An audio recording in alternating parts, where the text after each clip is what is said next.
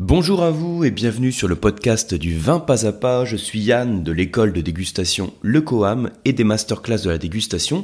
Et je suis ravi de vous retrouver dans ce podcast hein, après la période estivale, la période d'été. J'en profite pour vous souhaiter une bonne rentrée à tous. Donc si vous écoutez le podcast au moment de sa sortie, voilà, ça doit être à peu près la période de rentrée en fonction du pays d'où vous m'écoutez. Moi ici, j'enregistre le podcast depuis l'Espagne, donc la rentrée c'est dans pas longtemps, c'est un petit peu après la France, hein, mais, mais voilà, c'est un petit peu la même période. Donc j'espère d'abord hein, que l'été ça a été pour vous l'occasion de déguster quelques vins que vous n'aviez pas l'habitude de déguster. C'est un petit peu ça le but aussi hein, des, voyages, si vous avez eu la chance de voyager un peu, et si vous avez eu la chance de voyager dans un pays viticole encore mieux, euh, ça a pu être l'occasion pour vous de découvrir, hein, déguster différents types de vins. Et comme vous savez, dans le vin, ce qu'il faut faire, hein, c'est peut-être un réflexe à avoir, c'est de faire en sorte de se surprendre. Quand on est habitué à un type de vin, un style de vin, une région viticole, voire une appellation, c'est toujours important de tester autre chose, de goûter autre chose. C'est aussi comme ça, d'une part, qu'on progresse en dégustation, puisqu'on développe son palais, et puis aussi, c'est comme ça qu'on apprend à aimer d'autres choses. Et puisqu'on parle d'aimer le vin, de l'apprécier, ça revient à parler dans un certain sens de la qualité d'un vin. Et c'est la question du podcast que je voudrais soulever aujourd'hui. C'est la question donc euh, qui revient régulièrement de la qualité d'un vin, mais avec une approche un petit peu différente que celle que vous connaissez habituellement. Alors, je vais commencer par un petit rappel sur qu'est-ce que c'est que la qualité d'un vin. Qu'est-ce que ça veut dire dire qu'un vin est qualitatif? Je crois que j'en avais déjà parlé à d'autres occasions, enfin sur des formations c'est sûr, mais sur des podcasts il y a de grandes chances aussi. Quand on dit qu'un vin est qualitatif, vous savez, c'est une évaluation qu'on fait quand on établit une fiche de dégustation. Hein, à chaque fois que vous faites une fiche de dégustation, vous allez noter vos commentaires sur la robe du vin, le nez et la bouche. C'est les trois étapes. Et puis ensuite, après avoir décrit le vin, vous avez une partie dans toutes les fiches de dégustation, qui est une partie qui peut s'appeler conclusion, qui peut s'appeler synthèse, dans laquelle on vous demande généralement, hein, sur la plupart des, formats de fiches de dégustation, d'évaluer la qualité du vin. D'évaluer, ça veut dire est-ce que le vin est bon ou est-ce qu'il n'est pas bon. Alors, il y a plusieurs termes qu'on peut utiliser. Alors, je vais vous les rappeler, tiens, ici, si ça peut en intéresser certains d'entre vous, si vous suivez certaines formations. Euh, alors, par exemple, les termes que l'on va utiliser sur le diplôme du WSET, ça va être les termes euh, médiocres quand le vin est pas bon. Ensuite, on va dire acceptable, bon, très bon, excellent. Si vous suivez d'autres formations comme le CADV ou le CCAVF, donc des formations sur la dégustation ou sur les vins de France, que vous pouvez retrouver hein, tout ça sur le, sur le site du COAM, les termes qu'on va utiliser, ça va être décevant, donc décevant, euh, WCT c'est médiocre, hein, ça, ça, se rejoint, euh, convenable, agréable, le WST dit bon, ou CADV on dit agréable, fameux et excellent. Donc dans tous les cas, c'est une échelle pour évaluer le niveau de qualité. Et puis alors, vous quand vous dégustez en tant que dégustateur, vous avez ici donc une échelle à 5 points, on a 5 niveaux de qualité, et vous devez vous prononcer sur un niveau. Alors comment vous allez faire pour dire que le vin est plutôt pas bon ou qu'il est plutôt bon? Alors en fait, quelle que soit la formation que vous suivez, même s'il y a des petites différences hein, parfois, mais c'est toujours la même approche, pour dire qu'un vin est qualitatif, ça touche à deux critères, enfin deux critères, à deux, aspects de la dégustation, deux étapes de dégustation. La partie olfactive et la partie gustative. En bouche, déjà, faut que le vin soit équilibré. Si vous avez un vin qui a un excès d'acidité qui le rend vert, euh, déjà euh, en qualité, on va dire. Si il a un excès de tanin qui assèche la bouche, ou voire qui crée de l'amertume, ça aussi c'est pas top, il perd en qualité. Si un excès d'alcool, qui rend le vin un peu plat, lourd, voire écœurant, là aussi ça, ça contribue à baisser la qualité perçue. Et puis aussi en bouche, eh bien il faut qu'il y ait une certaine longueur en bouche. Longueur en bouche, c'est-à-dire faut que le vin tienne en bouche. Alors tienne en bouche, vous savez, c'est quand on, vous avez du vin en bouche, vous le recrachez, ou vous l'avalez, hein, en fonction de ce que vous faites de votre vin. Et puis quand vous avez plus de vin en bouche, il va rester une impression.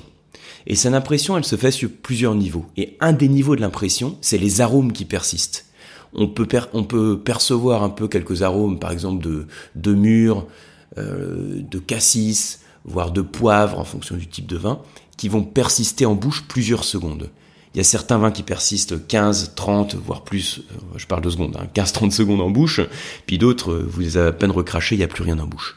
Donc ça, c'est ce qu'on appelle évaluer la finale du vin ou longueur en bouche. Et plus le vin persiste en bouche, plus on considère qu'il est qualitatif. Voilà.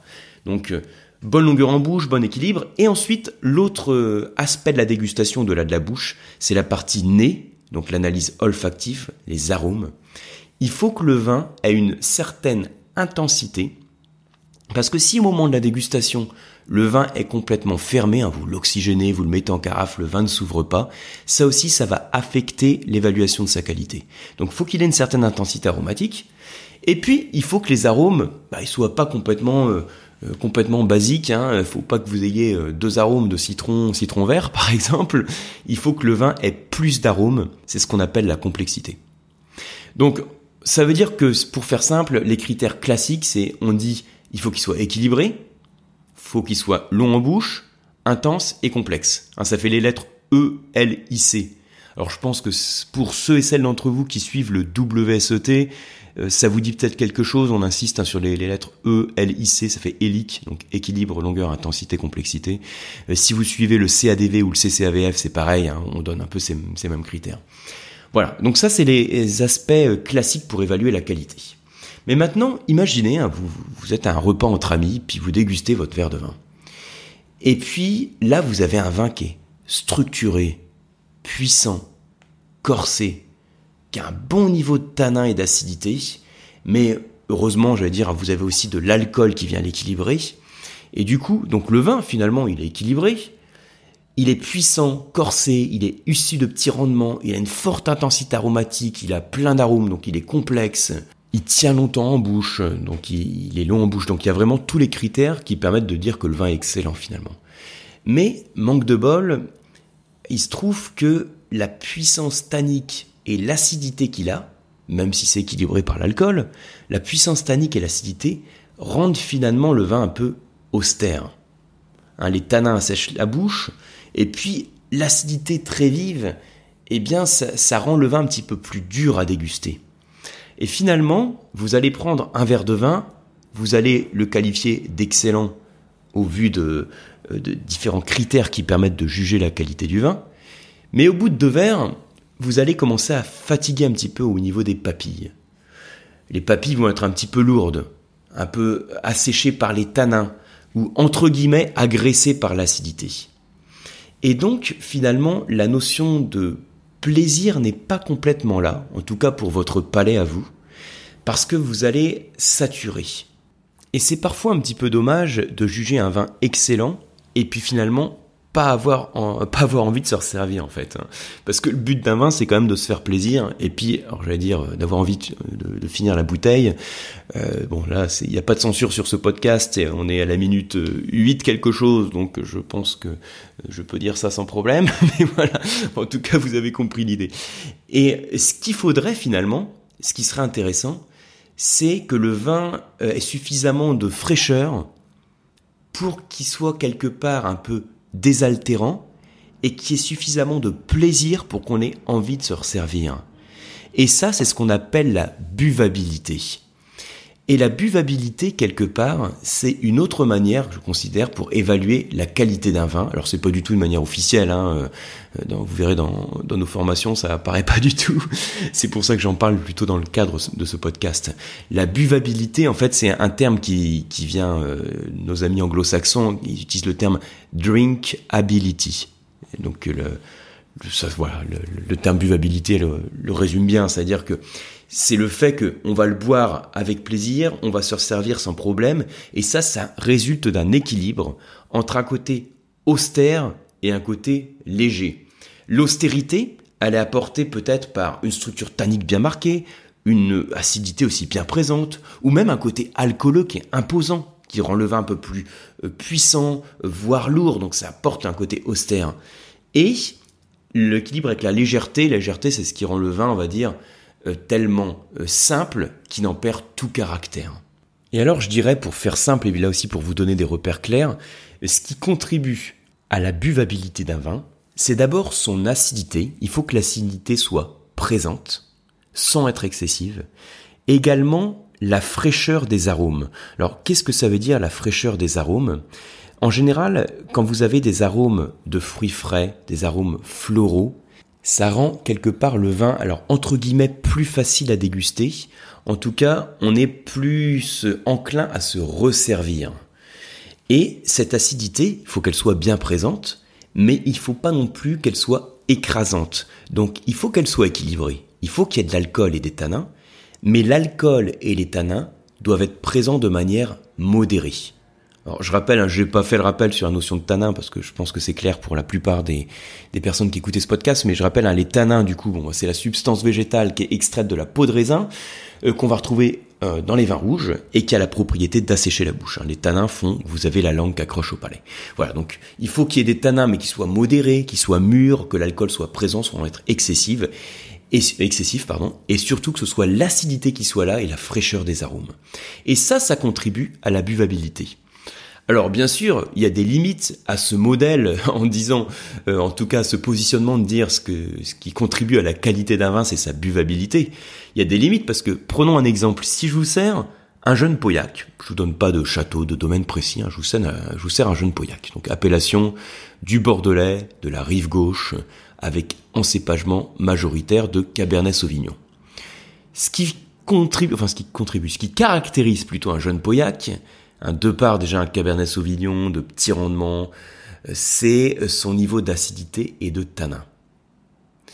Et alors, ce vin peut être équilibré sur un beau Pauillac. en général, ce sont des vins sur lesquels on va passer sur des beaux niveaux de qualité, hein, de fameux excellents ou de très bons excellents suivant la terminologie qu'on emploie. Mais il se trouve que un jeune Pauillac, il a quand même besoin de s'assouplir parce que les tanins sont bien présents. Pour s'assouplir, il a besoin de vieillir. En vieillissant dans votre cave, les tanins s'arrondissent, l'acidité est un petit peu moins vive, donc le vin devient plus facile à déguster et il gagne en buvabilité. Mais si au jour d'aujourd'hui je vous sers un jeune Pauillac et que vous faites une fiche de dégustation, si on est sur un château qualitatif, vous allez évaluer la qualité éventuellement comme excellente, et pourtant vous allez éventuellement fatiguer dans la dégustation, parce qu'il va manquer de buvabilité. Si je vous sers un jeune Châteauneuf du Pape, pour prendre un peu des appellations emblématiques. Jeune Châteauneuf du Pape, je suis dans la vallée du Rhône méridionale. En cépagement, bon, vous avez, vous avez jusque 13 cépages autorisés, hein, mais disons que les cépages principaux, ça va être la Syrah, euh, Grenache, Mourvèdre, par exemple. Les encépagements méditerranéens. Un jeune Châteauneuf du Pape, il peut être caractérisé aussi par un bon niveau d'alcool. Vous pouvez avoir des 14, des 14,5, euh, voire au-delà il y a un bon niveau d'alcool. L'acidité en général est là pour l'équilibrer, mais ce qui caractérise ce vin quand même c'est l'alcool. Vous allez déguster le vin, si un bon équilibre, une bonne longueur, une intensité, une complexité sera excellent. Mais peut-être que au bout de deux verres, vous allez dire bah j'ai la bouche qui chauffe un peu. C'est-à-dire que l'impression finale, ça va être un côté qui chauffe un petit peu brûlant. Ce côté qui chauffe, c'est apporté par l'alcool.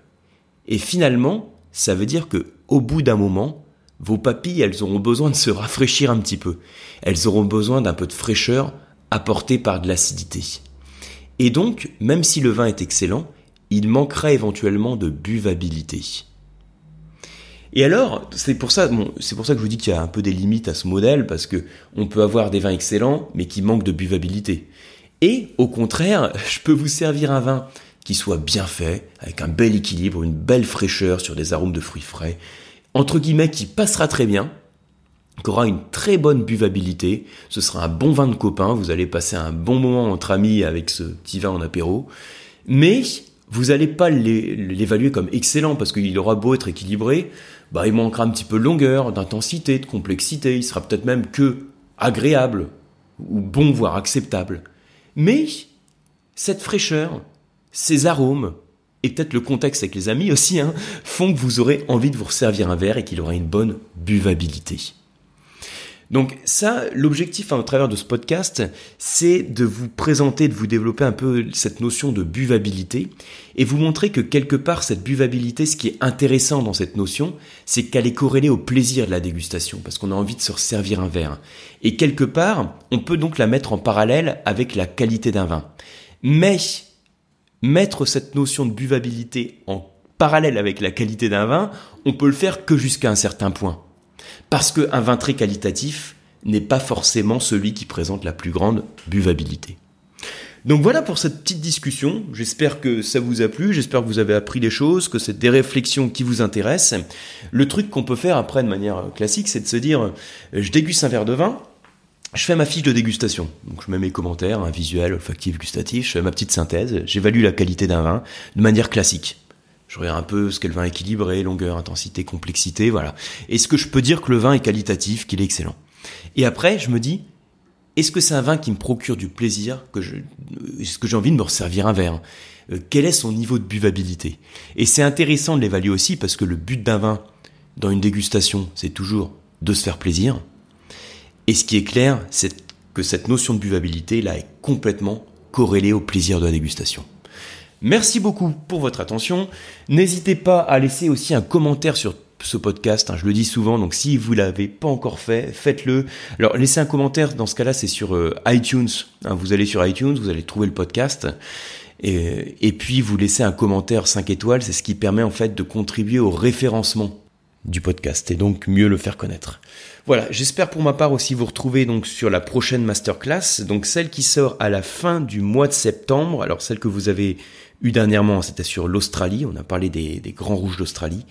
Et celle qui sort au mois de septembre, on va partir justement sur la fraîcheur, euh, peut-être sur la buvabilité aussi, puisqu'on va parler du chenin. Qu'est-ce que c'est que le chenin? Eh bien le chenin c'est le nom d'un cépage, hein, vous le connaissez sans doute, un cépage emblématique de la Loire. Et ça va être l'objet de la masterclass. On va parler du chenin et on va voir son expression de manière générique, son profil gustatif préféré, un type. Et puis on va voir comment il s'exprime sur différentes régions viticoles, différentes appellations et aussi sur différents pays viticoles. Vous allez connaître hein, tous les secrets pour l'identifier et puis pour mieux l'apprécier aussi, j'espère. Dans les autres actualités sur le COAM, vous avez la, session donc du CCAVF, hein, c'est le certificat sur les vins de France, qui existe maintenant à distance. Donc vous pouvez retrouver sur le site Le Coam. Donc là, la, la session euh, commence dans pas longtemps, mais vous en avez une autre, hein, je crois qu'elle est programmée en octobre ou en novembre. En tout cas, les calendriers sont sur le site. Et puis, euh, vous avez aussi de nouvelles dates qui ont été mises en ligne sur les diplômes. Je finis aussi une dernière chose. Il y a pas mal d'actualités hein, puisque c'est la rentrée, hein, donc c'est un peu c'est un peu le bilan sur tous les, les lancements qui sont faits et ceux qui sont à venir. Vous avez aussi désormais la possibilité euh, de suivre des cours d'onologie donc euh, à Aix-en-Provence. Donc le QUAM est maintenant présent à, dans le sud de la France, hein, c'est plus seulement à Paris. Euh, pour le moment, c'est sur le site Vinomed. Alors, j'ai mis en place des cours d'onologie, on va dire, assez classiques, hein, sur des initiations à dégustation, des thématiques de Bordeaux, initiation mets, vin, Bourgogne, etc. Mais également, bon, c'est vrai qu'avec son Provence, c'est plus facile aussi pour ça, des petites escapades œnotouristiques. Donc, ce que je vous propose, c'est de découvrir un domaine viticole, un château, sur une demi-journée, on va aller voir le domaine viticole et ça permet en direct en fait de déguster les vins du domaine pour progresser dans la dégustation, mais aussi et surtout voir en direct euh, comment se passe la vinification du vin et au niveau de la viticulture, euh, qu'est-ce que l'on peut savoir en tant que dégustateur et comment ça peut nous aider en dégustation. Donc voilà pour les nouvelles. Merci pour votre attention et à bientôt.